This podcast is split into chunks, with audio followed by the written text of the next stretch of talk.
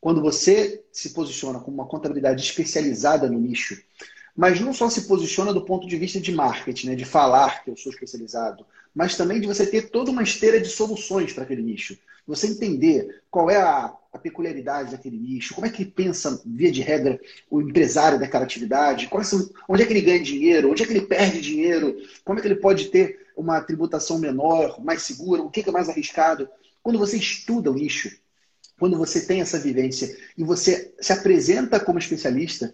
cara, é algo que o, o empresário ele, ele pensa, esse é contador que eu sempre precisei. Você é a pessoa certa que eu precisava para me ajudar, porque é muito bom para o empresário ter alguém com quem conversar e esse alguém entende do negócio dele. E você, Rodrigo, teve essa vivência de, que ajudou a, essa empresa a crescer e virar esse porte que, que virou criou todo um relacionamento com o mercado, né? Porque imagina, uma empresa do setor, você cria relacionamento com o sindicato, com a associação, você é conhecido, você entende as teses, até para a fiscalização, você sabe o que, que o pessoal pega mais no pé que não pega.